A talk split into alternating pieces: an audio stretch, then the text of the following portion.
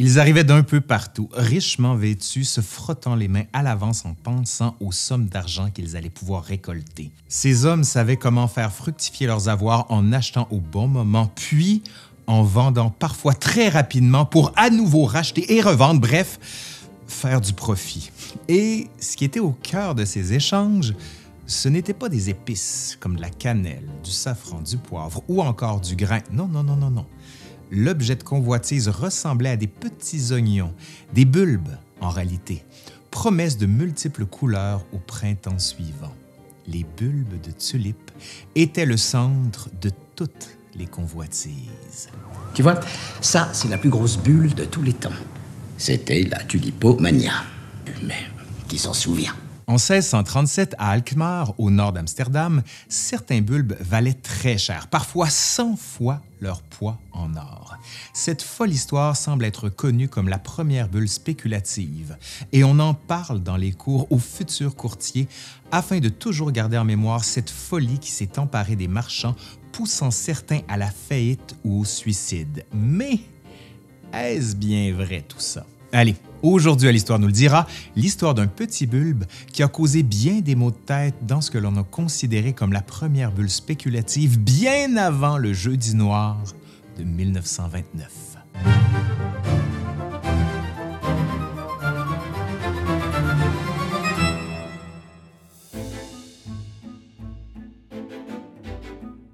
Les tulipes, ces fleurs magnifiques que l'on connaît bien, ne sont pas originaires de Hollande. Ben non. Elles viennent plutôt des hautes plaines d'Asie centrale et poussent à l'état sauvage dans les vallées de Tien Shan, sur les contreforts de la chaîne himalayenne le long du 40e parallèle, entre le Kazakhstan et le Kirghizistan actuel. Des nomades, pense-t-on, ont récolté ces bulbes et les ont ramenés avec eux dans leur périple peut-être pour les manger ou encore pour cultiver ces jolies fleurs. On ne sait pas trop. Toujours est-il que dès le 11e siècle, on en retrouve dans les environs de Bagdad et de Ispahan. Et quand les Ottomans envahissent les Balkans à la fin du 14e siècle, les tulipes se retrouvèrent fort probablement dans leurs bagages. Dans le magnifique palais Topkapi que le sultan Mehmed II fait construire au 15e siècle sur le lieu de l'ancienne acropole de Byzance à Constantinople, actuel Istanbul, les tulipes étaient à l'honneur sur les splendides carreaux de céramique, les tissus, les tapis de prière et même sur les armures. Les sultans ornaient leurs turbans de tulipes. C'est ainsi que la fleur reçut le nom de tulipane, qui signifie turban. Soliman le Magnifique embellit les jardins de rosiers, jacinthes, œillets et de nombreuses tulipes. Lorsqu'il fut envoyé à Constantinople comme ambassadeur de l'empereur Ferdinand de Habsbourg, Ogier de Busbeck fut peut-être l'un des premiers Européens à contempler les tulipes dans les jardins du sultan. Il les trouva belles et il pensa peut-être en ramener chez lui, ou alors il en donna. Ouais, tout ça est fort possible. Ou encore, est-ce que le sultan Soliman le Magnifique en offrit à un noble flamand en visite à Istanbul? Ça aussi, c'est possible. Dans un cas comme dans l'autre, la tulipe se retrouva dans les jardins de l'empereur d'Autriche. C'est Charles de l'Écluse, un professeur de botanique de l'Université de Leyde et ami de Busbeck, qui en fit planter d'abord quelques bulbes dans le jardin de l'université en 1573, puis qui va les ramener aux Pays-Bas autour de 1590, réalisant que les conditions météorologiques conviennent fort bien à la culture de cette fleur. Il prend grand soin de ces tulipes, si belles et si spectaculaire. Mais voilà un jour qu'il découvre que les bulbes avaient été volés dans son jardin. Ces fleurs étaient déjà des objets de convoitise. Dès la fin du 16e siècle, le nord de l'Europe et notamment les Pays-Bas se passionnent pour l'horticulture et le jardinage. De nombreuses variétés de fleurs et des centaines de nouvelles espèces sont cultivées. Dès le début du 17e siècle, les familles bourgeoises font planter des tulipes dans leurs jardins et la fleur devient rapidement un symbole d'exotisme et de richesse. La folie des tulipes se propage à de nombreux Hollandais, mais l'hiver, il est difficile de satisfaire son désir de voir ces jolies fleurs. C'est alors que les peintres vont suppléer à la demande. Les tulipes deviennent un sujet inspirant pour les artistes qui rivalisent de talent pour les représenter tant les couleurs sont diversifiées. Toutes les familles aisées ont des tableaux de tulipes chez eux et des bulbes dans leur jardin. On lui prêtait même des vertus médicinales. Un bulbe consommé écrasé dans du vin rouge pouvait guérir les torticolis. Du moins, c'est ce qu'on disait. Mais qui dit amour des tulipes dit volonté d'en avoir toujours plus. Et à force de les multiplier, les tulipes devinrent sensibles aux maladies. On va réaliser alors que les couleurs unies étaient une des principales caractéristiques de la tulipe. On avait des tulipes rouges, oranges, jaunes, blanches, roses, saumonées, cramoisies, écarlates, violacées, etc. Mais les tulipes changent de couleur et vont devenir marbrées panaché. Et tout ça à cause d'une chose qu'on va découvrir plus tard, un virus. Ouais, un virus. Ça vous dit quelque chose, ça?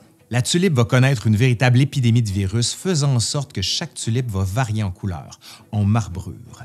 Et on ignorait parfois même la couleur qui allait en résulter, tant la maladie faisait changer le ton des couleurs, et tout cela va créer des tulipes rares, uniques en leur genre. Or, il était impossible de les replanter et donc de multiplier le nombre de ces tulipes parce que le virus affaiblissait le bulbe. Il faut aussi savoir qu'il faut entre 7 et 12 années pour qu'une graine produise un bulbe capable de fleurir et les variétés les plus recherchées étant celles aux motifs marbrés multicolores, ben, tout cela va rendre la tulipe plus précieuse et donc encore plus chère. Ouais, on crée de la rareté et aussi de la valeur. Vers 1630, on comptait déjà plus de 140 espèces de tulipes différentes aux Pays-Bas. Des tulipes simples aux multicolores, en passant par les merveilles aux pétales marbrés de couleurs vives, elles ont toutes été divisées en différentes familles. Le plus souvent, les tulipes étaient nommées d'après ceux qui les avaient fait pousser ou d'après les propriétaires des cultures. Les bulbes étaient d'abord échangés au poids, mais avec un marché de plus en plus volatile, les courtiers ont commencé à négocier avec des contrats écrits pour la récolte de l'année suivante. Au milieu des années 1630, le marché des bulbes grimpe encore grâce à l'arrivée des hommes d'affaires français. Au début des ventes, les bulbes de tulipes étaient suspendus dans des salles et les négociations se déroulaient tout près. Le commerce était réglementé et les augmentations de prix se discutaient dans des conditions contrôlées. Mais peu à peu, une vague de spéculation s'est abattue sur le commerce de la tulipe, donnant naissance au terme tulipomanie. Tulipomanie. Petite parenthèse pour comprendre le contexte, notamment sur la bourse d'Amsterdam et ses origines. Parce que oui, avant d'aller plus loin, faut dire quelques mots sur la bourse d'Amsterdam. De nos jours, qui dit spéculation dit bien souvent marché boursier. Eh bien, cette association est plus ancienne qu'on pourrait le croire. Certains affirment que la bourse d'Amsterdam serait possiblement la première dans l'histoire du monde et elle aurait vu le jour en 1602. Mais c'est pas tout le monde qui est d'accord avec ça. L'historien Fernand Braudel, par exemple, attribue plutôt les origines des bourses modernes aux banquiers de l'espace méditerranéen. Ce serait plutôt le volume et la fluidité du marché financier de la bourse d'Amsterdam qui seraient nouveaux en 1602.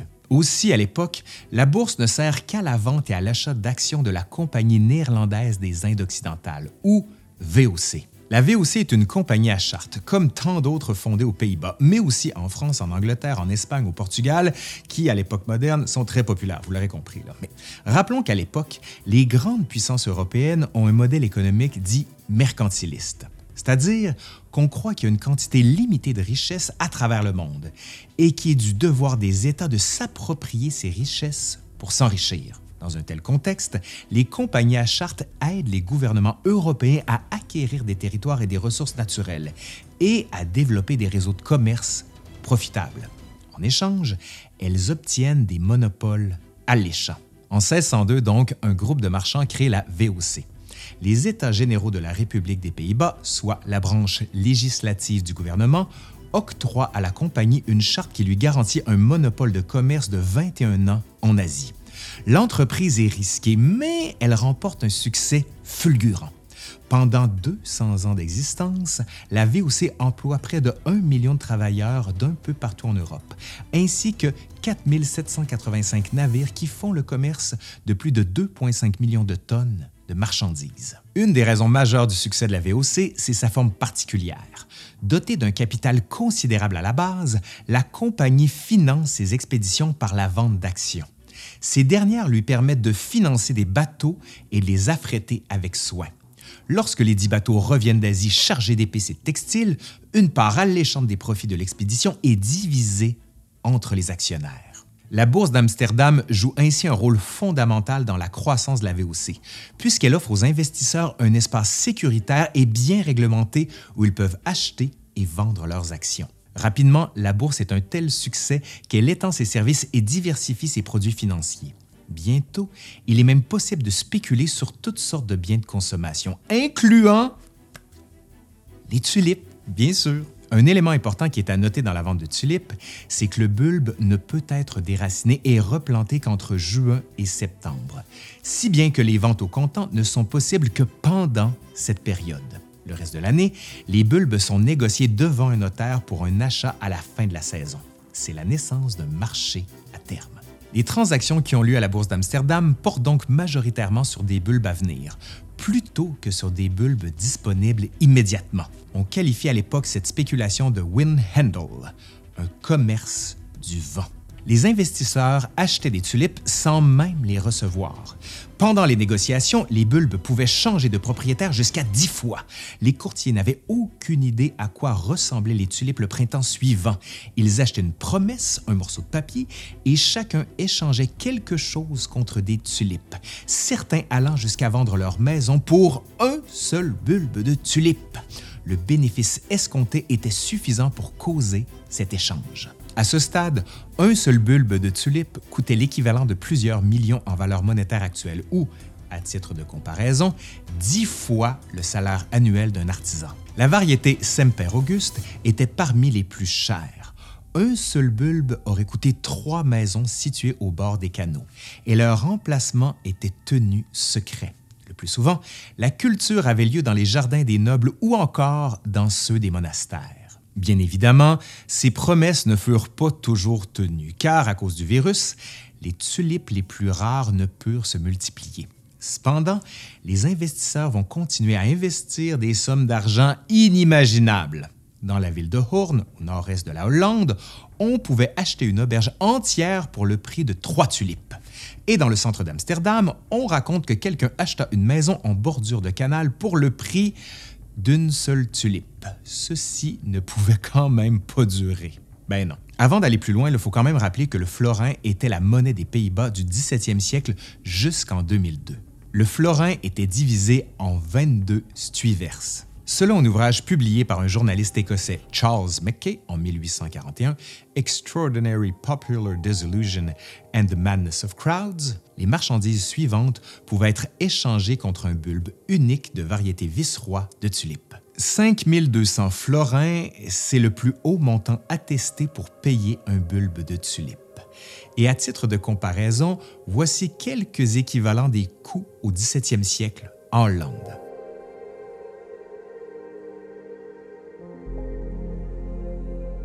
Donc, le coût d'un bulbe, c'est 15 fois le salaire annuel d'un artisan. Ouais. Mais voilà, en 1637, la peste bubonique apparaît subitement à Harlem, là où se déroule la majorité des échanges de tulipes. En février 1637, c'est le crash. Lors d'une vente aux enchères tenue à Harlem, les courtiers espérés sont absents faut dire que la peste bubonique apparaît exactement au même moment à Harlem. Est-ce la cause de cet absentéisme? Possible. Ou alors certains avaient déjà amassé assez d'argent ou d'autres ont senti la soupe chaude. Ouais, tout ça aussi, c'est possible. Toujours est-il que la bulle a éclaté et la valeur des bulbes, s'est effondrée. Mais rassurez-vous, tout ça finit heureusement un peu moins mal que ce qu'on pourrait penser le thème de la tulipe va devenir synonyme de surenchère et on va en parler longtemps. Cependant, les prix vont se stabiliser petit à petit et le commerce de la tulipe va reprendre avec des prix plus normaux. Et on peut encore en admirer un peu partout dans le monde de ces magnifiques tulipes. Des recherches récentes tendent à diminuer la crise des tulipes. D'après Anne Goldgar, dans Tulipomania, publié en 2007, la grande majorité des transactions finales n'ont tout simplement pas été effectuées. Aucune autorité de l'époque ne forçant les spéculateurs à acheter au prix promis. En réaction à la crise du marché de la tulipe, les députés d'Amsterdam annulèrent tous les contrats signés. Les juges d'Amsterdam déclarèrent également que la spéculation sur les bulbes de tulipes était un jeu de hasard et refusèrent d'obliger les contractants à honorer leurs contrats. Il semblerait que 37 marchands auraient payé plus ou moins 300 florins par bulbe, ce qui vaut quand même le salaire annuel d'un artisan, mais il n'y aurait pas eu de faillite, ni de suicide. Vous savez peut-être que chaque année à Ottawa, il y a le Festival de la tulipe. D'où viennent ces tulipes? D'Hollande, bien sûr, mais pourquoi Ottawa? Durant la Seconde Guerre mondiale, la famille royale hollandaise devait fuir son pays parce que sous occupation allemande. La princesse Juliana trouve alors refuge à Ottawa en juin 1940 et va y demeurer avec toute sa famille jusqu'à la fin de la guerre. Au cours de cette période, elle met au monde la princesse Marguerite, seul personnage royal à être né au Canada. Afin qu'elle puisse être citoyenne des Pays-Bas, on déclare extraterritoriale sa chambre de l'hôpital civique d'Ottawa. Le 19 janvier 1943, le drapeau néerlandais flotte au haut de la tour du Parlement pour signaler la naissance de Marguerite. C'est le seul drapeau étranger à l'avoir fait. En guise de remerciement, la princesse Juliana de Hollande fera don de 100 000 bulbes de tulipes à Ottawa. Tout ça va mener à la création du Festival canadien des tulipes en 1953. La tulipe est ainsi devenue un symbole de paix et d'amitié à travers le monde. Et la famille royale hollandaise en a témoigné à de multiples reprises. Allez, c'est fini pour aujourd'hui. J'espère que ça vous a plu. Si c'est le cas, ben vous savez quoi faire. Ben oui, vous le savez. Vous partagez, vous commentez, vous faites vivre la vidéo. Allez, je suis Laurent Turcot de l'Histoire nous le dira et je vous dis à la prochaine. Bye.